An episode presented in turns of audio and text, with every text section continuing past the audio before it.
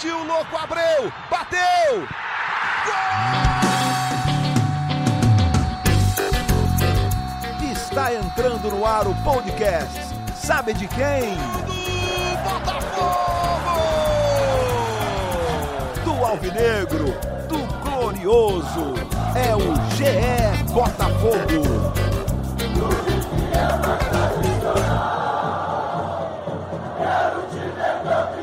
Fala, torcedor alvinegro! Tá começando o episódio 56 do podcast GE Botafogo. Eu sou o Luciano Melo. Hoje temos um convidado especial aqui no podcast, um dos destaques do Botafogo nesse início de brasileiro. Fez ótimas partidas nas duas primeiras, dois primeiros jogos do Botafogo.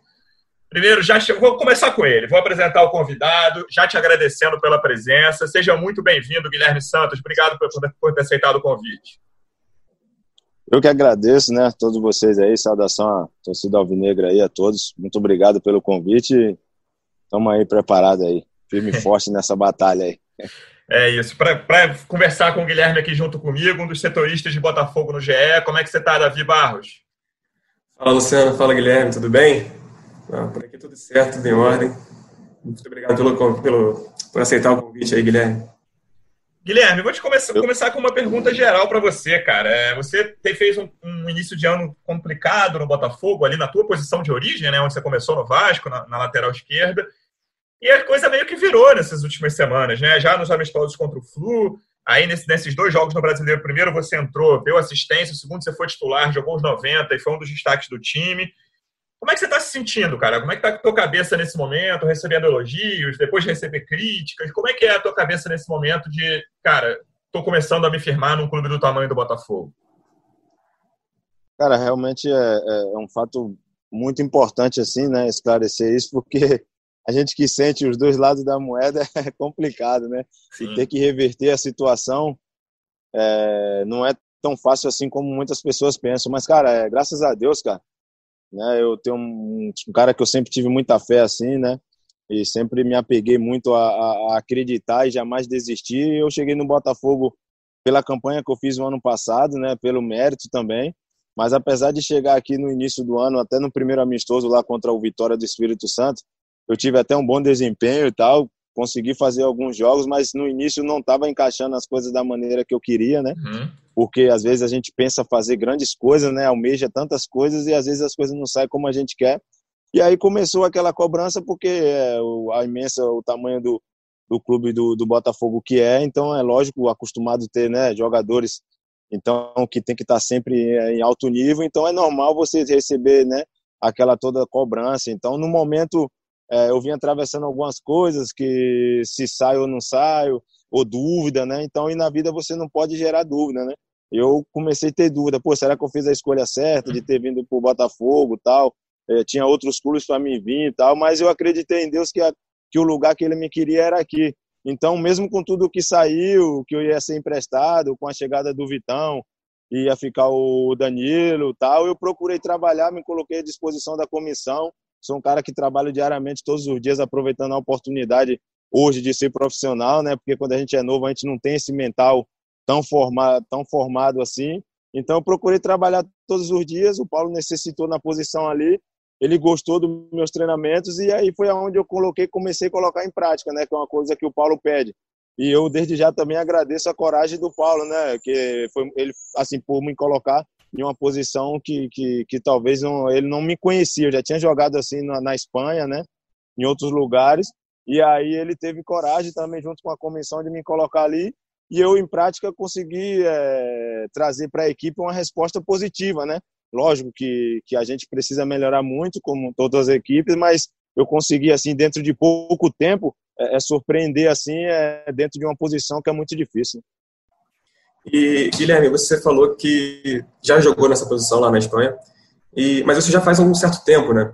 Então, assim, como é que foi essa conversa com o Paulo? Foi você que sugeriu a ele, ou ele veio para você falar, e, falar sobre isso? E se você se sente à vontade, ou se você prefere, até, de repente, se pudesse escolher, ficaria na lateral? Como é que é o seu, sentimento quanto Cara, assim, na verdade, quando as situações começou a desenhar é, para um, ficar muitos jogadores concorrendo ali na posição e com a chegada do Vitão, que, e todos sabem que é um jogador também que tem já uma intimidade com, com, com o clube, mas assim, sem receio, sem, sem se intimidar, mas é, a gente sabe também da, da responsabilidade. Eu procurei chamar o pessoal e falei, cara, eu não, eu não quero sair. Teve algumas oportunidades, sabe, para mim poder sair para outros clubes até, para mim ir para outros clubes, mas eu conversei com minha família.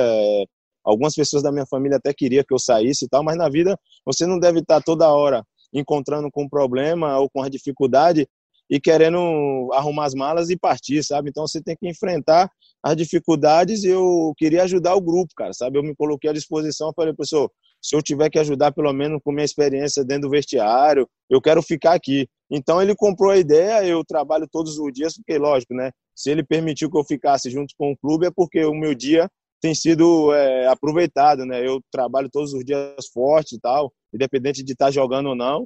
E como eu tenho sido aproveitado nessa posição, eu tenho procurado é, aproveitar as oportunidades, né? Sei que eu não sou da posição jogador fixo, mas eu tenho procurado fazer o que o professor Paulo pede, que é colocar em prática tudo que a gente treina, né? Ele dá total liberdade para a gente trabalhar forte e intenso, e automaticamente eu tenho feito um papel que é ajudar na marcação, onde eu tenho me é, guardado assim esse vigor físico para ajudar, porque a nossa equipe dentro do Campeonato Brasileiro, como todas as equipes, precisa também ter essa parte defensiva muito forte, né? Então, é, eu creio que é mais ou menos isso. É, eu acho que foi um pouco de superação assim, né? Muitos não estavam até na minha família mesmo querendo que eu arrumasse as coisas e ia embora. Mas eu bati o pé, muito torcedor me mandava mensagem comparando minha história com o Rafael Marques, eu acho, né? Que teve uma passagem, não sei se foi ele que teve uma passagem um pouco assim, depois Sim. voltou e é, teve muito sucesso. Então, assim, muitas pessoas me mandando força também. E eu agarrei essas energias positivas e procurei trabalhar no meu dia a dia. E, graças a Deus, Deus está mudando a situação. Mas como é que foi a conversa com o Autuori? Partiu dele num treino para a história da posição, Guilherme? Ele te falou, cara, eu estou pensando em, te, em usar você mais na frente. Como é que foi essa conversa para mudança de posição? Então, ele, ele conversou comigo, né, a situação para não se preocupar com o que estava saindo é, sobre a mídia, ele é um treinador que, que procura, assim, é, isso é muito, muito importante para o atleta, né? É, o treinador mostrar aquela, né, que que que está ali, mesmo que o atleta às vezes é, esteja em uma situação complicada, ele demonstra aquela segurança, aquela confiança, né? Então ele conversou comigo, chamou e falou, pô, fica tranquilo, você trabalha todos os dias, então assim, de alguma maneira ou outra, é, eu vou eu vou precisar de todos, porque o campeonato, uhum. né? O Brasileirão é um campeonato longo, tal, tal. Aí dentro dessa conversa eu sugeri a ele, eu fiquei meio assim na dúvida, né? Porque o Paulo é, tem, né, um, um treinador que tem muita experiência, tal, ah. você fica até meio com receio de falar com ele. Mas eu também, junto assim com uma pessoa que eu sempre fui de ter a sinceridade no, no semblante, eu falei com ele, professor, é o seguinte, eu tô aqui para ajudar e se o professor precisar em qualquer outra situação aí que alguém, é, sei lá, tiver machucado ou não puder jogar, eu tô à posição, podem me usar que eu vou tentar fazer o melhor. E aí a oportunidade chegou quando eu menos esperava, cara, no jogo contra o Fluminense, que às vezes a gente pensa que é um jogo simples, mas foi um jogo bem trucado também. Né, foi onde ele falou: se eu precisar de você agora, você faz. Eu falei: ih, agora chegou, né? A oportunidade. Aí eu peguei, estava preparado, porque tudo na vida você tem que estar preparado. E foi aonde surgiu essas oportunidades de jogar tanto aberto, tanto por dentro ali, como o terceiro homem de volante ali pelo lado esquerdo. E você, você citou essa questão de poderia ter sido negociado pelo clube, que tinha essa, essa possibilidade. É, teve alguma conversa de fato nesse sentido? E, e, e, se isso te motivou a buscar mais espaço no Botafogo? É, com certeza. Na verdade, quando isso acontece, né, de, de sempre chegar, quando chega, tem saída, né?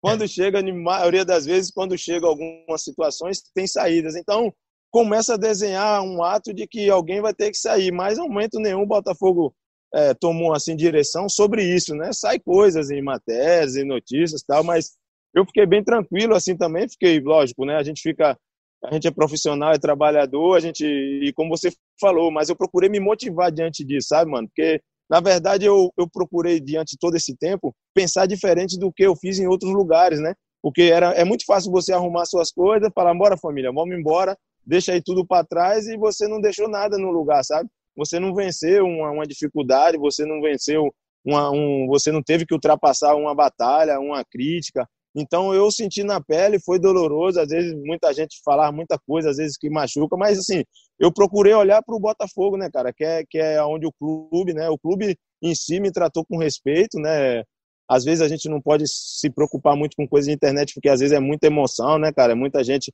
né, o Botafogo tem um tempo aí, às vezes, né, que a gente vê que o Botafogo já já está em uma situação que precisa é, a gente reconhecer que precisa a gente estar tá colocando o Botafogo em um lugar maior, né? Então, tipo assim, eu entendo tudo isso, mas realmente é difícil você levar isso pro dia a dia, né?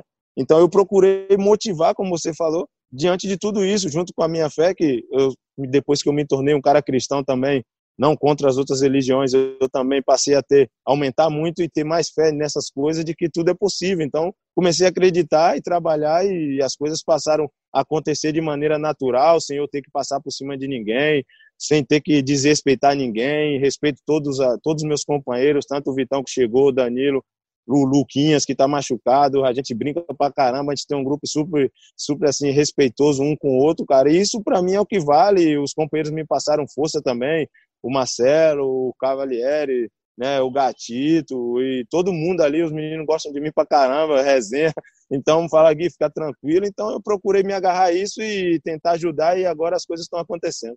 Guilherme, sem a gente falar o nome dele, você já citou três vezes o nome do Vitor Luiz aí, falando como Vitão, além do Danilo também que você que você comentou agora. Como é que é essa relação ali? Não sei nem se é a tua posição mais, né? Assim, com os caras que jogam na mesma posição que você tem de origem, a lateral esquerda essa concorrência? Você ainda pensa em jogar ali? Ou você fala, ó, agora eu larguei você, meu negócio agora é, é do meio para frente. Como é que é essa relação com os caras da posição ali?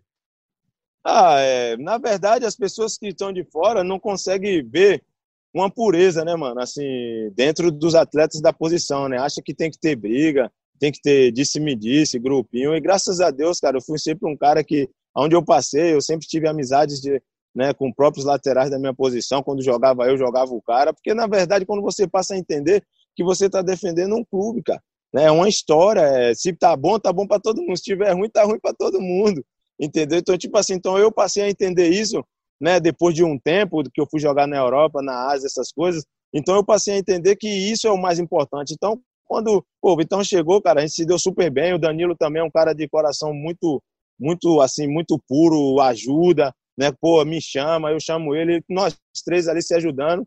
E, cara, eu acho assim, né? Não sei ainda o que tá desenhando, mas eu acho que eu vou abandonar eles lá na lateral. vou ficar ali, nem que seja para, né? Se for para se for para contribuir, se Deus quiser aí tá junto, se for para ser um décimo segundo jogador, não sei, não importa, mas eu acho que se for da vontade de Deus também de voltar a jogar, se algum deles né, não tiver disposto a jogar, enfim, eu também não sei como as coisas é, o importante da vida é a gente estar tá para somar, sabe, mano? É o que eu preferi estar tá no Botafogo e ficar aqui e vencer as barreiras, a dificuldade para somar, sabe? Se fosse, se eu não tivesse cabeça para ficar aqui e, e, tipo e não conseguir fazer as coisas ter uma mudança, eu já tinha pegado minhas coisas e, e, e já tinha ido embora, sabe? Então a nossa relação é super boa, não só com ele, como todos ali dentro, né? O pessoal da base a gente trata muito com carinho e já tinham me falado isso, né? É, que aqui no Botafogo sempre se forma uhum. assim um grupo de família tal. E às vezes as pessoas fora não conseguem enxergar, mas ali dentro é totalmente diferente, cara. A gente é super respeitoso, respeita. Lógico que dentro do treino cada um quer buscar seu espaço. A gente respeita, cada um tem sua história, mas o respeito e, e, e a alegria de estar num clube grande como o Botafogo não pode faltar. E o Luciano citou isso aí do, do Vitor Luiz, do, do, Danilo, que você tem falado. Mas agora, então, já que você está pensando em abandonar, a concorrência agora é mais na frente, né? Calu. E tem gente chegando. Agora a concorrência é com o Calu. É. Como é que, como é que você enxerga isso? A chegada do Calu e também esse, esse seu novo momento como, como Coringa, digamos assim? É, é, isso aí, o melhor, né? O Coringa é melhor.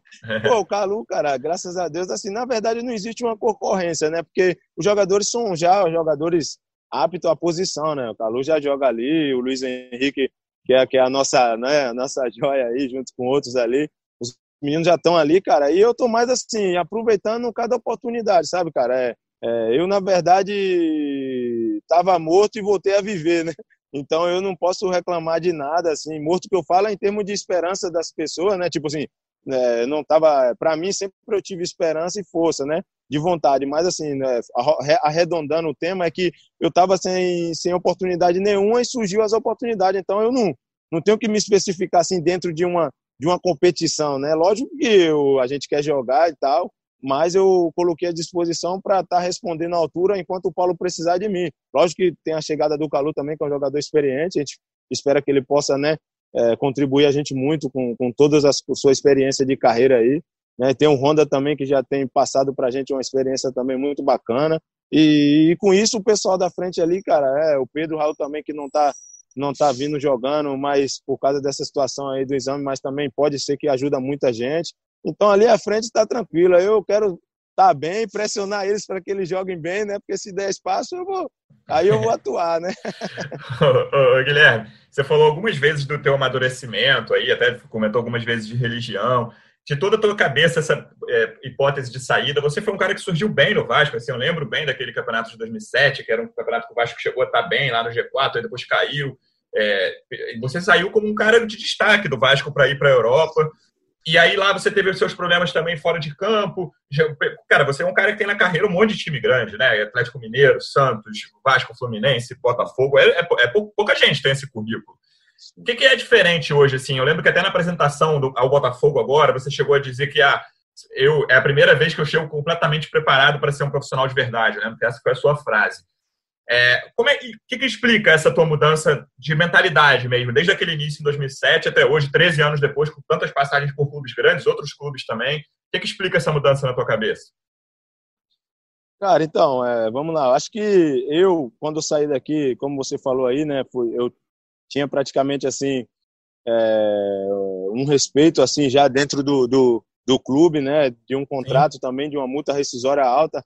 Então assim eu fui vendido para a Espanha pela, pelas condições que eu vinha fazendo, né, dentro do clube do Vasco, né. Então assim eu é, resumindo um pouco, eu fui um cara que, como você falou aí, é, tive grandes momentos que poucas pessoas sabem, né? Mas, né, joguei três anos na, na, na primeira liga da, da, do Campeonato Espanhol, né? Fiz gol contra o esporte de Rijon, dei assistência. Então, tipo assim, fui jogar no Valladolid também, né? Então, tipo assim, então, minha situação foi que eu não soube aproveitar, né? E hoje eu vejo os amigos e os companheiros que estavam comigo naquela época em uma situação melhor, então isso me faz lembrar, eu falo, caramba, cara. Então eu tento hoje ajudar aqueles meninos que estão começando a não cometer os erros que eu cometi, sabe? Uhum. Talvez quais são esses erros? Os erros de você achar que o tempo nunca vai passar, às vezes eu acho que você, aquele tempo que você acha que não deve trabalhar intenso, que eu vou descansar, aquele tempo que você acha que, ah, não, eu não vou fazer isso hoje não, porque, pô, tá muito chato esse treino, né? Eu não vou treinar hoje não, sendo que a gente treina às vezes duas horas, uma hora e meia por dia. Então, eu passei a entender isso, eu estava escutando uma notícia, uma, uma entrevista uma vez de Sorin, Edmundo e Djalminha, só os, só os, só os bonzinhos, né? Aí eu, pô, eu entendi que o Djalminha falou que ele foi amadurecer muito tarde, cara. Então foi o meu caso, entendeu, mano? Eu amadureci tarde, mas eu, assim, como você falou, é, eu me apeguei muito à minha fé e à minha religião. Tem cinco anos que eu me converti. Não gosto muito de comentar, porque às vezes as pessoas confundem as coisas, mas foi um algo que me trouxe paz, sabe, mano? Assim, ao meu coração, porque muitas das vezes eu poderia entrar em uma depressão, ter me frustrado, porque muitas das vezes as pessoas falam, pô, Gui, tu jogou com o Romário, cara, tu jogou com o Neymar, tu jogou no Santos, tu jogou, pô, no Atlético Mineiro, tu jogou na Europa, no Japão, e, pô, tu olha pra tu, tu tá lá na, tu chegou agora, tu tá na C, pô, tu tá na Série B, cara, tá na... Então isso tudo ia comendo na minha cabeça, eu falei, caraca, e muitas das vezes faltou pouco para me entrar em uma depressão, em uma, sabe, uma situação assim de preocupação. Então eu precisei agarrar minha fé junto com a minha família, e foi onde os pastores da minha igreja, as pessoas, alguns amigos, Marco Assunção, pô, um cara que, caramba, mano, me ajudou muito, cara, o Marco Assunção, né, em termos disso, me ligava direto, moleque, levanta a cabeça, nunca é tarde. E eu, não, Anderson, eu já tenho 29, já tenho 30. E hoje eu vejo que com 32, cara, eu posso ajudar muita gente. Talvez não tenha tudo aquilo que o futebol me propôs para me ter, né, em termos de financeiro,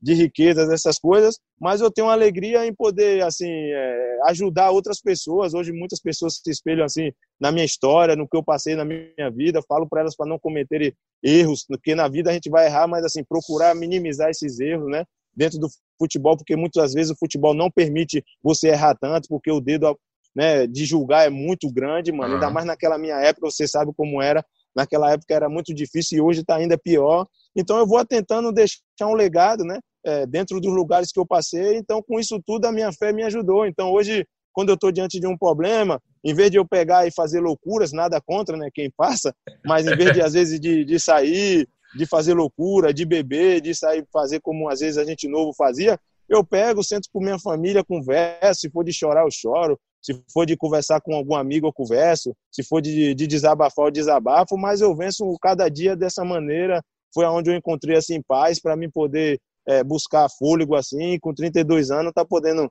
tá ajudando aí o Botafogo depois de, né, de, de algum momento assim de dúvida, tá podendo é, mostrar um pouco é, do meu lado assim é, de amadurecimento para as pessoas. E Guilherme, em, em, relação até essa sua questão de amadurecimento, aí eu lembro da gente que é, logo quando você chegou ao Botafogo, você que assinou e tudo mais, foi anunciado, a gente fez uma reportagem falando todo o seu histórico, como é que foi o seu surgimento no Vasco, sua passagem pela Espanha e tudo mais e, e, falando justamente desse seu momento de virada, que foi, foi no Chipre, não é isso? Depois que você estava no Chipre. E aí, aí eu queria saber, é, que aconteceu alguma coisa que você tenha, que tenha aconteceu, aconteceu alguma coisa na sua vida que você falou e pensou, pô, não, agora não dá mais, eu tenho que mudar, tenho que fazer as coisas diferentes. É, isso aconteceu e se sim, como é que foi? Então, na verdade, cara, quando a gente é jogador de futebol, a gente não pensa no, algumas vezes a gente não pensa no amanhã, né, cara? Então eu fui pego de surpresa com todas as condições, falo financeiro, né? Eu fui um cara que perdi tudo, assim, cara. Né? Fui ao zero mesmo, é, situação muito difícil, assim, junto com a minha família, né? É, tive que vender carro, vender tudo. Me, é, fui numa situação assim, onde fiquei muito humilhado assim na situação, mas não por conta é, de pessoas e nem do futebol, conta de erros humanos, sabe? Então eu não culpo ninguém, jamais eu botei o dedo e falei esse foi culpado, aquele foi culpado. Então eu assumi a bronca, falei vou recomeçar, né? Vou, vou juntar forças para poder é, dar a volta por cima, que eu sei Isso que não é faz é quanto tempo, Guilherme, um mais tempo. ou menos? Que esse momento Isso que faz uns, uns cinco anos, assim, quatro anos mais ou menos.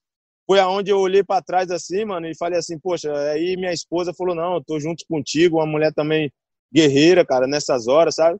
E me ajudou, assim, porque eu tava sem nada, cara, sem clube, é, cometi alguns erros, assim, porque eu acho que na vida a gente sempre vai errar, mas eu não achava que eu seria julgado dessa maneira, né? Muitas pessoas passaram a me apontar, assim, o dedo, né, para mim, pra, de uma forma que não me deixava mais, assim, fazer o que eu queria, porque, ah, esse cara é muito maluco, esse cara e não procurava ver o lado que a pessoa pode mudar um dia, né? Eu sempre tive minha qualidade, minha, minha, é, eu não sou um, pô, um cara fora do normal, mas também respondi à altura nos lugares que eu passei, né, que eu joguei, né, tive boas campanhas também, números também.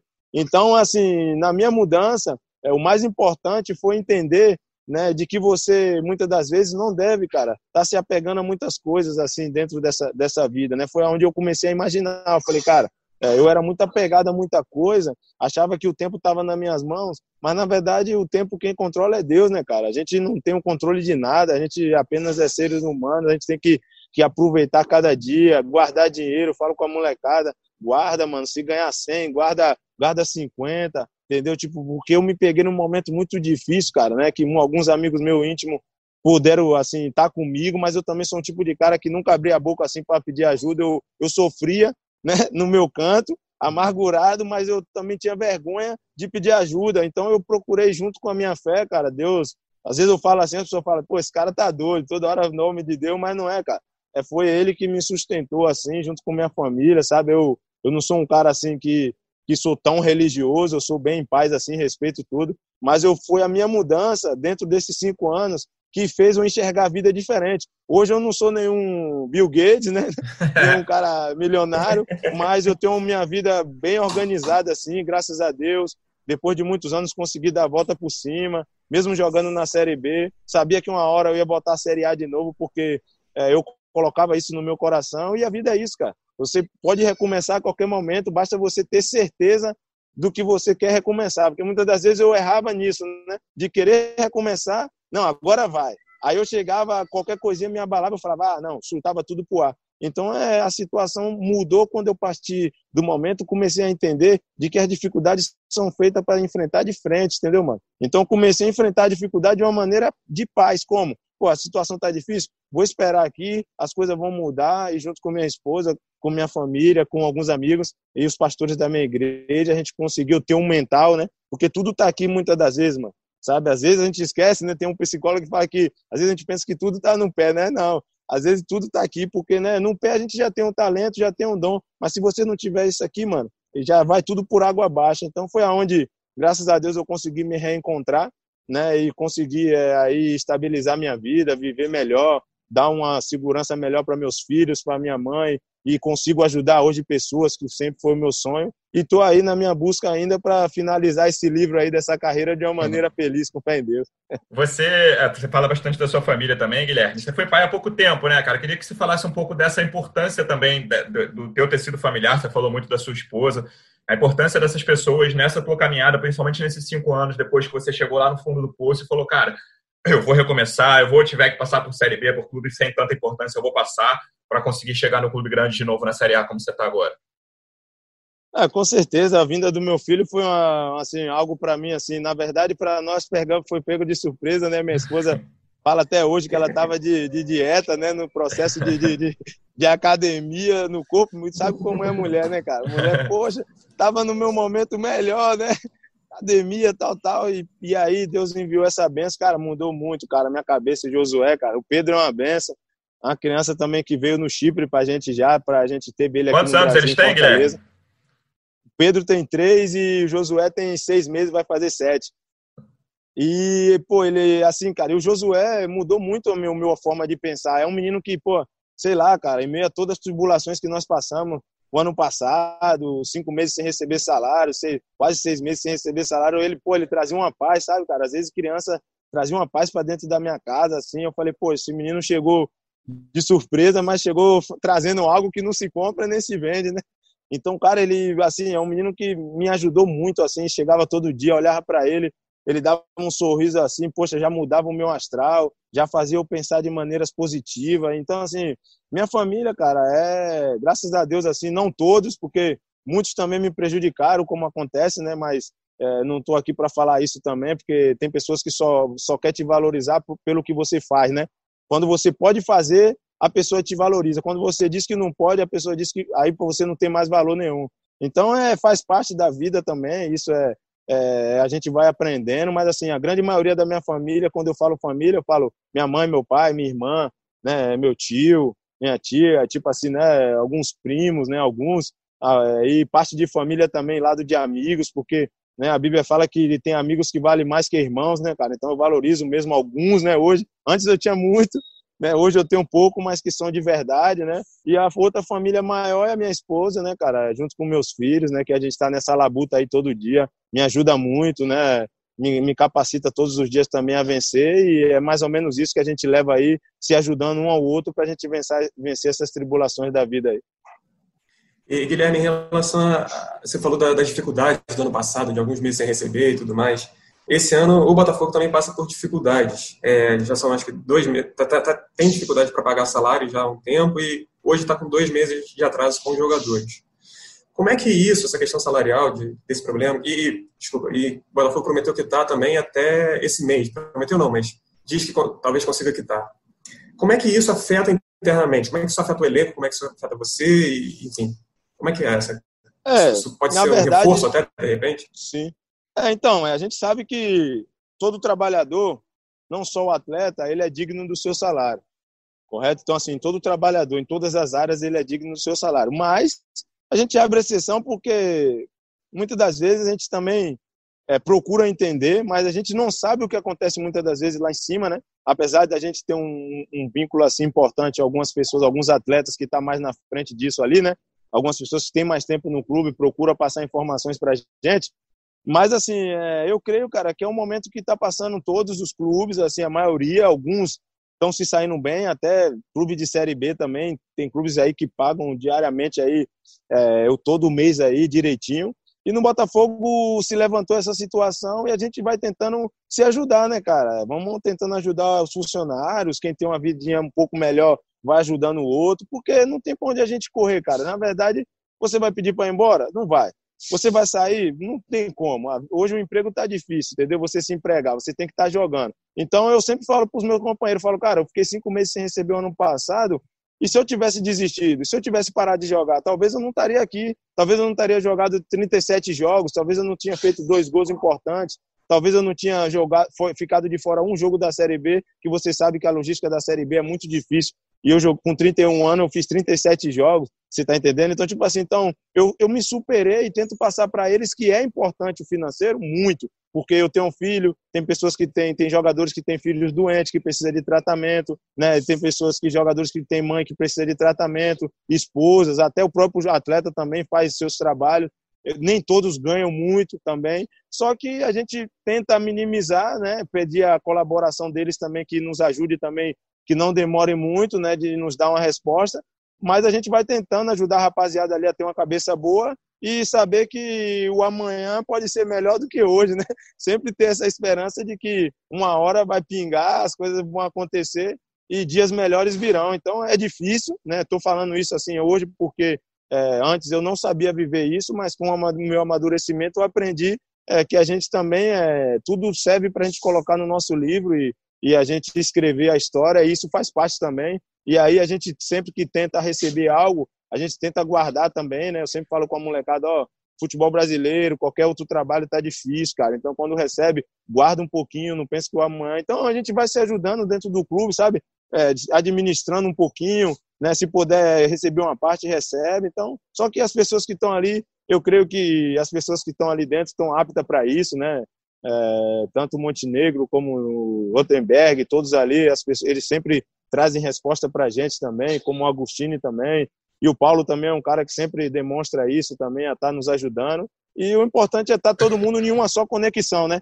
É, em que? Em verdade. Porque onde tem verdade, você pode superar, tá? O difícil é você estar tá cinco meses, seis meses sem receber e ter mentira. Aí não tem como, porque a gente vai levar como mentira para casa, né? Vai falar o que para os nossos filhos. Mas quando tem verdade, não, não tem, a gente está conseguindo, a gente está correndo atrás, aí a gente leva para casa essa resposta. Ó, nega velha, não tem, vamos esperar, né, meu filho, ó, hoje não tem brinquedo, não tem suco, vamos esperar. Mas quando se tem verdade, as coisas fluem natural e, e as coisas vão acontecer. Eu tenho certeza que o Botafogo vai voltar aí ao topo dentro de pouco tempo aí. Guilherme, você falou essa coisa do guardar e até o do perder tudo. Não sei cara, se você se sente à vontade falando sobre isso, mas você que tocou nesse assunto do momento em que você perdeu tudo ali. É, o que, que você acha que causou isso, cara? Foram escolhas erradas suas? Foram pessoas ao redor? Sem você querer, você falou, cara, não vou, não vou apontar nome, dizer culpados, assim. Onde você estava jogando? Eu queria só que você pudesse explicar dentro do possível o que aconteceu nesse momento ali, prévio a, a esse momento em que você disse que perdeu tudo, cara. É, na verdade, eu, esse assunto eu, eu fico meio assim, não gosto muito, não, porque é... eu vivo uma vida nova, né? A, a, às vezes a gente fala sempre, né? Minha esposa às vezes eu conversando com o Nego do Borel, ele fala, pô, Gui, tu tem um testemunho muito bonito, cara. Mas às vezes eu falo com ele, eu falo, cara, a Bíblia fala pra gente trazer a mente, a memória, aquilo que nos traz esperança, né? Então deixa essas coisas, deixa essas coisas para lá. Mas é muito bom tocar nesse assunto, porque é bom que possa ajudar outras pessoas, sabe? Então o que me fez é, perder as coisas foi, às vezes, a, é, aquela autoconfiança em cima do que eu tinha, pô. Achava que o dinheiro, no, no nosso dinheiro, no, no, no ele não ele não vai atender a um desrespeito, né? A soberba, né? Então, tipo assim, eu era um cara que, que pegava tudo, queria gastar tudo no mesmo dia, confiando que no mês seguinte eu ia ter mais. Por uhum. exemplo, eu chegava queria pagar para todo mundo. Se tinha 10, 15 amigos, não, ninguém precisa pagar nada, Hoje é eu pago. Uhum. Hoje é comigo. Essas coisas, sabe? Chegava ali, em vez de comprar uma camisa para um, duas para outro, aí às vezes o cara tava precisando de 5 mil, um, e eu sempre fui um cara de coração bom pra caramba, mas as pessoas ultrapassavam o limite, sabe? Eu sempre fui um cara que quis ajudar. Minha esposa fala isso até hoje, pô, tu, é muito, tu só tem essa cara de bravo, mas tu por dentro é bonzinho. Mas eu, então aí eu pegava e ajudava as pessoas demais, e as pessoas, pô, às vezes queria cinco, eu dava dez, né? Aí às vezes o carro que era para comprar de 200, eu comprava de 500, aí se embolava em um monte de dívida. Aí, tipo, aí às vezes eu chegava em um lugar, né? E aí pegava o dinheiro, às vezes, ah, peraí, vou, vou ali no shopping, não sabia gastar uma quantidade legal, queria gastar tudo para mostrar que, pô. Então, eu entendo também que eu vivi uma infância muito difícil, sabe, mano? Onde eu não tinha nada, é, eu, eu pedia roupa emprestada dos meus amigos, eu passei fome, tinha necessidade de comer na casa dos amigos para poder se alimentar. Eu entendo que tudo isso foi uma vontade, tipo uma explosão minha, né? Tipo assim, quando eu contei para minha psicóloga, ela falou: Guilherme, eu acho que isso é, um, é uma coisa dentro de você, da sua infância. E, pô, isso foi me despertando. Eu falei, cara, é verdade. Por quê? Porque eu vivia muito acelerado, cara. Eu queria ter tudo. Se sair um iPhone hoje, eu queria ter dois. Se sair um PlayStation hoje, eu queria ter três. Se sair um tênis hoje, eu queria ter quatro. Então, essas coisas acabaram. É, se sair um carro hoje, eu queria ter dois. Um para sair de noite, um para sair de dia. Tá, tá entendendo? Então, Coisas que muitas das vezes o dinheiro não aceita desaforo. Então, e eu, como não tinha ainda uma, né, ganhado, eu ganhei, assim, eu tive lugares importantes, né, como eu joguei na Espanha, joguei no Atlético, joguei no Santos, Figueirense e tal, fui ganhando dinheiro, tinha um salário legal, mas eu não tinha esse salário como é hoje, né? Porque naquela época, tu sabe, né? Um jogador não ganhava, naquela época não que eu seja tão Sim. velho, mas começou de, começou de uns cinco anos para cá, né? Nunca na minha vez, né? Começou de uns cinco anos para cá, aos caras ganhar aí horrores. Tu pega um menino hoje na base, o moleque na base ganha um horror de dinheiro, sabe? Então, tipo assim, não que não merece, o moleque às vezes é uma, uma joia promissora, merece. Mas o que eu tô querendo dizer é que às vezes eu ultrapassei as fases, sabe? Eu ultrapassei um pouco as fases. Então eu vivi coisas que era para me ter esperado um pouco mais, ter vivido um pouco mais de calma. E eu não tinha pessoas desse lado para falar, para me falar, muitas, né? Algumas até falavam que era meu pai, me pegava no pé, mas meu pai sempre longe por problema de enfermidade, não podia estar junto comigo lado a lado. Mas pessoas eu não escutava e muitas pessoas não falavam a verdade para mim, com medo de perder o bem bom, né? Porque eu levava eles tudo para festa, eu levava eles tudo para os lugares melhores, para viagem, eu dava tudo do bom e do melhor. Eu comprava roupa para mim no shopping, eu comprava roupa para eles. Você tá entendendo? Então, tipo assim, então as pessoas não falavam a verdade porque tinham medo de perder aquele privilégio que eu dava para elas. Então, juntou tudo isso, fez uma bola de neve e quando eu me peguei de surpresa, já era tarde. E aí, agora de me levantar, quem me levantou? Né? Então, assim, se eu não tenho apoio dessas pessoas que eu falei, abaixo de Deus, primeiramente, eu tinha ficado uma vida difícil, como a gente vê aí que aconteceu com o Valdirã, outros jogadores que, se você for arrastar aí, vários, mano, né? Ficaram numa situação uhum. complicada, uhum. vários, você sabe disso. Então, assim, por quê? Porque na hora de você descer, meu irmão, tem um bocado querendo te apertar para baixo o botão, mas na hora de subir, são poucos, cara. Então, hoje eu agradeço essas pessoas, né? O professor Branco também, que hoje é coordenador do Fluminense, mas independente, né?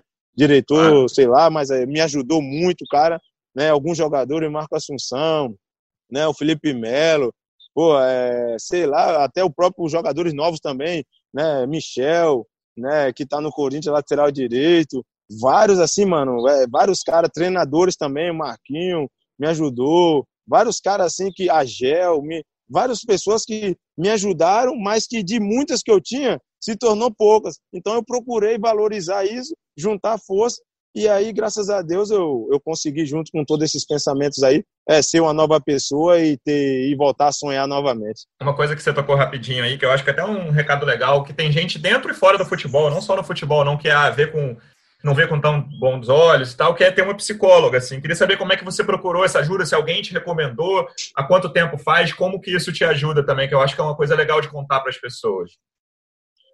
Então, eu, eu na verdade achava que isso era para doido, né? Eu, Muita gente acha. Né? Convite, quando fizeram o convite primeira vez, eu falava, ah, não, eu era um pouco meio assim, é, bicho do mato, tipo, ah, que nada, isso aí é balela, o povo só quer ganhar dinheiro. Mas, cara, quando eu passei a entender, cara, que realmente você pode até ser forte, porque tem pessoas que é forte por si própria, né? Tem pessoas que têm um mental legal, mas que precise um pouco, precisa, cara. Talvez tem pessoas que precisam muito, como no meu caso eu precisei muito, né? Abaixo da minha fé em Deus. Mas assim, é, eu precisei muito de conversar com essa psicóloga. Comecei esse trabalho lá em Belém, né? E depois fui conhecendo outras pessoas em Curitiba, tal, porque a distância ficava um pouco difícil, né? Então assim, mas eu precisei fazer isso aí, porque cara, te dá uma certeza de que realmente você, quem você é, as origens. Às vezes você tem monstros dentro de você que você formou coisas dentro de você que precisa ser liberadas, coisas que você precisa tirar de você para você traçar novos caminhos, que você vive batendo naquela tecla, entendeu? Então assim, um psicólogo às vezes ajuda muito a, você ter alguns pensamentos, não vai dizer que vai te trazer um cara, pô, hoje vai fazer o Guilherme ganhar 5 milhões por mês, não é isso. É, tem pessoas também que exageram, ah, psicólogo não é isso tudo. Mas eu acho que te ajuda né, junto com outras situações, também que tem que ser uma cadeia, né, de vários, várias coisas também, eu acho que o psicólogo te ajuda a você ter é, um equilíbrio emocional muito bom, tanto quando você está por cima e, e, melhor ainda quando você está por baixo, porque tem muita gente, cara, hoje é um índice de depressão muito alto, minha irmã está aí nessa situação de depressão, minha irmã, a gente luta direto, já teve problema de suicídio, essas coisas, né? Então, por quê? Por causa que se você não tiver com isso aqui muito forte, não adianta nada. Então, assim, o psicólogo te ajuda junto de outras coisas. Às vezes o cara gosta de surfar, às vezes o cara gosta de, de lutar, de fazer um jiu-jitsu, às vezes o cara gosta de, de, de, pedalar de bike, né? Eu mesmo curto uma bike, gosto de, pedalar hoje em dia, né? Às vezes eu gosto de fazer um jiu-jitsu também, umas paradas. Mas, tipo assim, tem coisas que você tem que procurar é, arejar sua mente, porque se você deixar sua mente muito pressionada diante daquilo, e isso qualquer trabalho, mano. Qualquer trabalho, não é só o nosso futebol, é qualquer um. Qualquer um, você estressante todo dia, todo dia. Ah, mano, vai ter uma hora que você vai ser consumido, vai te pegar de surpresa e talvez a sua resposta não vai ser boa. Então, eu aconselho sempre assim para a rapaziada, né, que possa né, fazer, dar essa oportunidade. Eu também achava que era ruim, também achava que era balela, conto de fada, história de pescador, achava que era tudo de ruim. Mas hoje, cara, eu valorizo muito, né, tenho feito, gosto de fazer, né? Indico assim, não sou um cara que sou doente para dizer para que vivo para isso, sabe? Mas sou um cara que faço em alguns períodos assim, duas, três vezes na semana e me sinto muito bem. E, mas você chegou a falar disso da, da psicóloga e falou também sobre a, você, teve, você quase teve você chegou a ser diagnosticado ou não? Não, não, diagnosticado não, mas rapaz, quem me olhava já via que quase estava lá já. Uhum. E, e, foi justamente lá foi, foi na época que estava mais, mais difícil, que você diz, né? Eu, eu, lembro, por exemplo, teve a questão lá, na, acho que no ano novo, lá do, do, na sua casa, do, em Jequié, não é isso? Que teve uma, uma probleminha e tal. Como é que foi? Era nesse período, mais ou menos, que, que você estava um pouco mais para é, baixo? É, aí, assim, aí, aí já foi o final de tudo, né? Na verdade, né? Aí já foi, aí já foi o fim de, já foi aonde eu bati o martelo e falei não, daqui não passa mais né? Porque aí foi onde uma situação que, é, na verdade, foram confundidas as coisas, né? Não foi bem como saiu. As pessoas às vezes uhum. querem te pegar. É, muitas das vezes eu costumo desenhar assim, né? As pessoas quando tem para falar algo de você ou tem uma inveja, as pessoas que não têm nada contra você fala, talvez possa falar, né? Algo, mas não exagera. A pessoa que tem preconceito, recalque contra você, em vez dela falar a mentira, ela fala algo acima da mentira, que eu não sei nem que palavra é. Então surgiram alguns boatos e na época eu fiquei nervoso, fiquei chateado, fiquei triste, porque assim, cara, é, às vezes a gente não pode negar nossas origens. Só que eu também entendo que eu não podia levantar tanto assim a bandeira é, de uma situação como eu levantava, né? Tipo assim, eu era um cara que nasci criado dentro da favela, né? Só que eu vivi aquilo muito intenso, nunca fui me envolvido em nada, graças a Deus. Perdi amigos, perdi conhecidos, perdi, mas cada um tem escolha da sua vida sacou? Então hoje eu faço ao contrário para eles, levo a palavra de Deus para eles, mas eu explico que eu não tiro esse amor que eu tenho pela minha comunidade, você está me entendendo? Eu não posso perder, só que as pessoas começaram a entender isso de um lado contrário, porque a partir do momento, como eu conversei agora há pouco, eu parei de, de liberar, porque muitas das vezes eu chegava na, na, na, na comunidade e parecia vereador, pô, o, o presidente, ou então bicheiro, ou quem fosse lá, sei lá, pegasse começava a sair de, dando dinheiro para os outros. E, me, e, na verdade, quando eu parei de fazer isso, as pessoas não passaram a me, me enxergar como uma pessoa boa mais. Falaram assim, pô, não, esse cara tá metido. Cara... Então começou a criar situações para me envergonhar ou para querer me denegrir, para me humilhar, você tá entendendo? Para me perder o meu trabalho, sabe? Então foi dentro, dessa, dentro dessas situações que aonde eu, eu me peguei em uma situação difícil que eu falei, poxa, e agora, mano? O que é que eu faço? Porque tem coisas na nossa vida que a gente não tem força para reagir, sacou? Então, tipo assim, eu falei, pô, cara, eu sempre fui um cara verdadeiro, sempre fui um cara amigo. Pessoas já bateram na minha porta duas horas da manhã pedindo situação para ajudar, eu já ajudei. Nego tava na beira da morte, aí eu livrei, pô. Eu já ajudei, já ajudei pai, já ajudei mãe. Nego tava com pai para morrer na UTI, eu tirei da UTI, botei lá no médico caro, pagando do meu bolso. Você tá entendendo? E, pô, e hoje, eu, e hoje eu não valo, eu não tenho valor mais nenhum, porque pessoas estão inventando isso e isso do meu. Ah, mano, pô, aí eu fiquei bem para baixo, cara.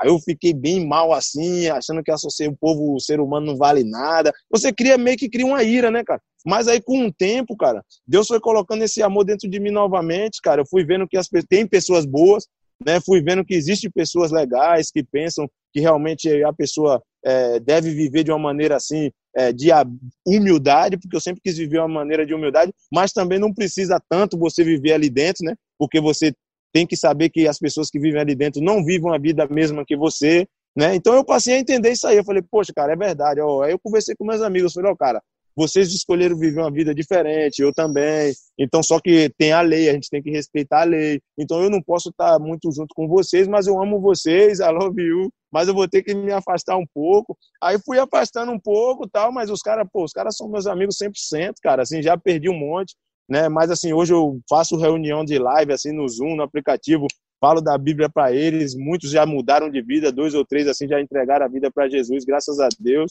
E estão melhorando e hoje aquele cara que que, que vivia lá dentro da comunidade, que eles pensavam que podia trazer é, um prejuízo, hoje traz situações de vida para as pessoas de melhora, sabe? E que naquela época também eu estava presenciando a eles um momento de felicidade, porque muitos deles não tinham dinheiro para comprar um churrasco, né? Para comprar uma picanha, né? Para beber uma cerveja na época que eu bebia, para comer coisas melhores. Então, às vezes eu chegava ali, presenciava tudo isso para eles, para eles era uma alegria. Então tinha pessoas que não participavam desses eventos e aí ficava com, né, com remorso, dor de cotovelo, essas coisas. E aí procurava prejudicar, como na vida sempre vai ter, né, cara? Quando o sol brilha para você, vão ter pessoas que em vez de estar tá buscando realizar os seus sonhos, estão querendo tapar o sonho dos outros. Mas graças a Deus, é, eu sempre creio numa palavra que quando Deus abençoa, ninguém amaldiçoa e hoje eu tô eu vivo bem, assim, vivo feliz e pude aprender com tudo isso, graças a Deus.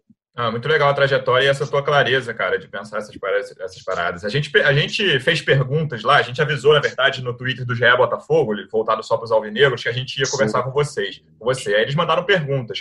Vou fazer duas em uma aqui, na verdade, sobre muita coisa desse posicionamento que a gente comentou no início. O André Vinícius pergunta: caso fosse necessário, aceitaria fazer o papel de segundo volante para adiantar o Honda?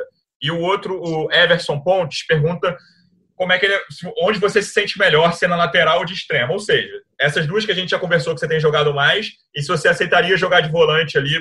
Você até já tocou nesse assunto, mas como é que é isso na tua cabeça sobre posicionamento? Então, beleza, salve aí para torcedor aí, alvinegro aí. Então, cara, acho que, na verdade, o, o terceiro homem ali de volante no tripé, como o Paulo coloca, é bom também, porque por algumas características, né, mano? Assim, na verdade, é, é, por ter mudar pegada, né? Eu sou um cara que gosta de marcar forte, então o meio é um lugar que, né, você tem que ser consistente. Então, assim, é lógico que você não vai ficar igual um maluco, igual um pitbull, um cachorro doido, né? Porque você vai cansar e hoje em dia no futebol, você, antes de chegar, o cara já tocou, você vai ficar toda hora. Mas, assim, o pessoal tem gostado dessa intensidade que eu tenho colocado quando ele me coloca ali, sabe, de volante. Por quê? Porque não sobrecarrega muito o Honda, não sobrecarrega muito o Caio, né? Não sobrecarrega. Então, por quê? Porque, pô, o Gui tem uma, uma força física boa. Então, quando o Gui tá jogando aqui, então quando eu tô ali, eu procuro dar o melhor, assim, para ajudar meus companheiros e não sobrecarregá-los, né? Então, quando eu tô de volante, eu procuro o quê? Marcar forte, né, não errar passe, sair. Então é uma posição que é, eu gosto, assim, me, me encontro também assim em uma, em uma situação boa para fazer dentro das minhas características. Não sou um cara que gosta de inventar quando eu estou fora da minha posição. Dentro da minha posição ainda eu arrisco uma coisa ou outra, arrisco uma caneta, arrisco uma jogada, mas ali dentro eu faço um trabalho sério, né, é, de primeiro de marcação, de desarme, né.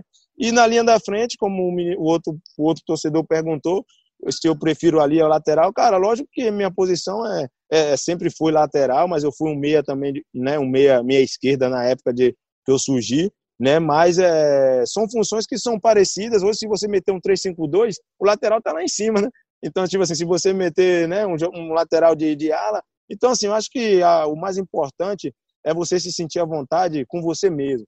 Então, assim, eu acho que tem coisas que a gente não deve inventar. Eu sou isso. Eu falei, pô, só não vou aqui no lugar do gato, né? Que no lugar do gatito não tem.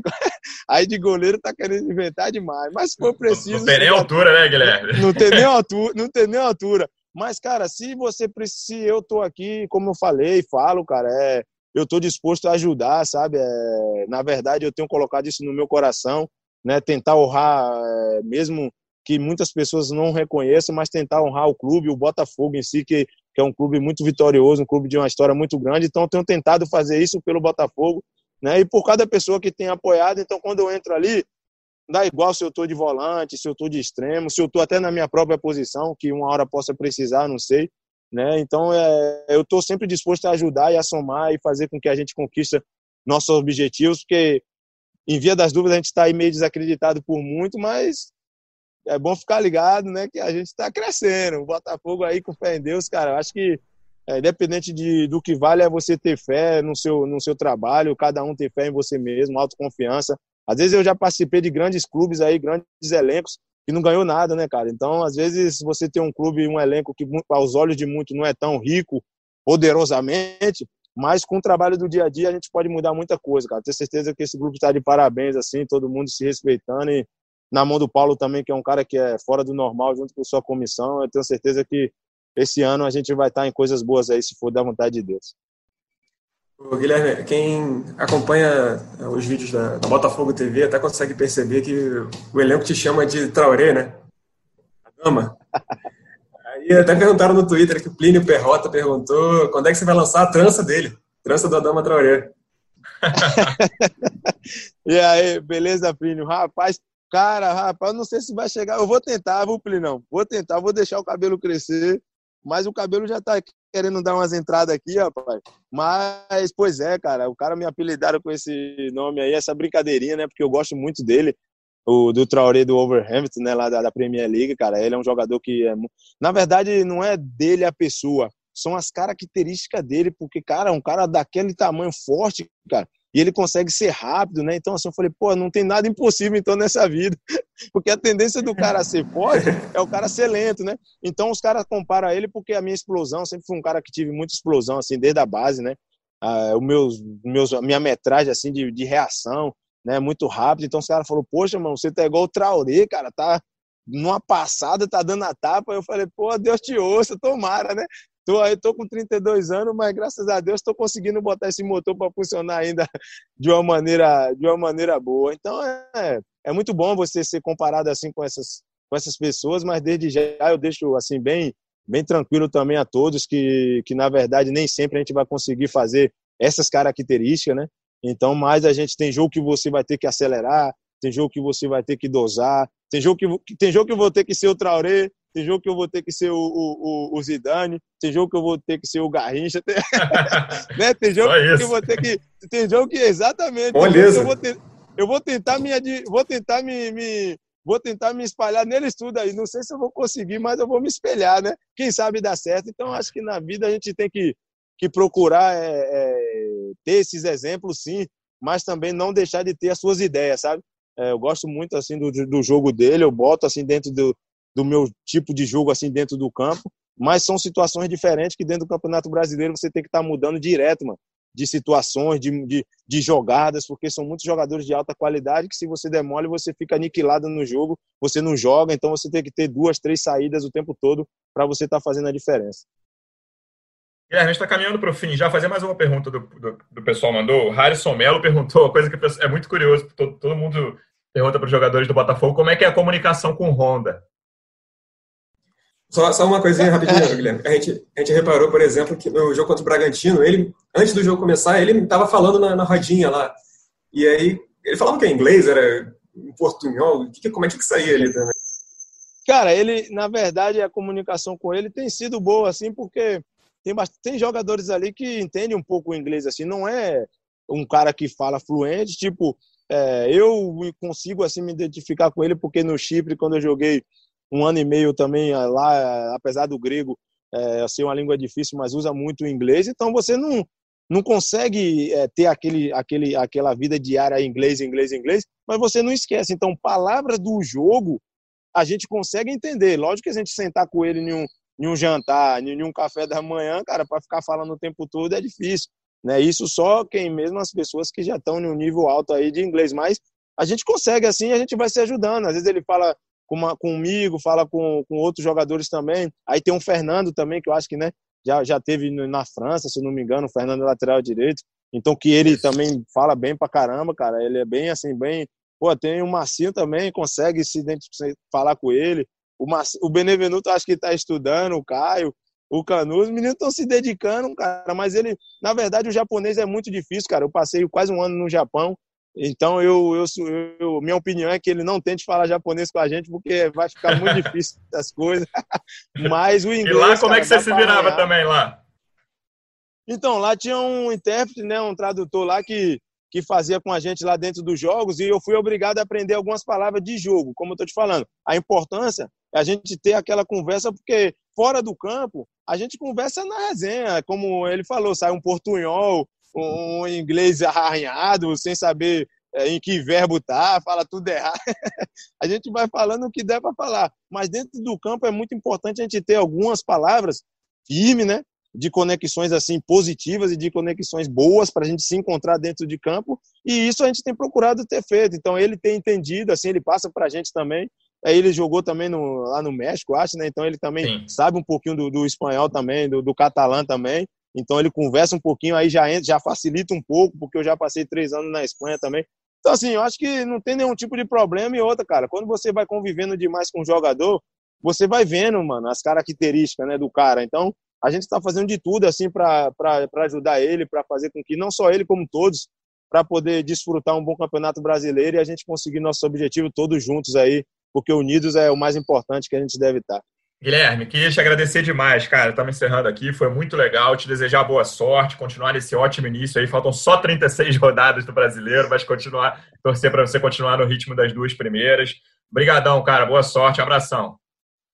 Pô, eu que agradeço, muito feliz aí, né, pelo convite de vocês, tá? Muito obrigado mesmo. Eu fico bem feliz assim poder, né? Às vezes eu não gosto muito, falo com, com o pessoal direto, não gosto muito não, deixa eu fazer meu trabalhinho aqui, um videozinho quietinho. Mas é importante, cara, para a gente esclarecer o quanto, né, as coisas são boas também, porque no momento triste, né, cara, as pessoas não veem, a gente não conversa muito, né, às vezes assim. Então é bom também em um momento legal, né, que eu creio que esse ainda não é o momento alegre. O momento alegre é quando a gente, com fé em Deus, estiver com a mão de uma taça dessa aí, né? Com fé em Deus a gente está nesse caminho. Então, mas é, eu já tenho, já fico feliz assim, já louvo a Deus porque eu tenho dado um passos assim importante, cara. Então isso é bom também a gente comunicar. Eu agradeço a vocês pela oportunidade. É muito bom que vocês façam, que vocês façam isso mais vezes com outros jogadores que às vezes têm essa vontade, cara, de expressar, é. né, de falar assim as coisas e às vezes não tem a oportunidade, né? Então, às vezes é, é melhor do que sair respondendo torcedor por torcedor ali no Instagram, que às vezes entende errado.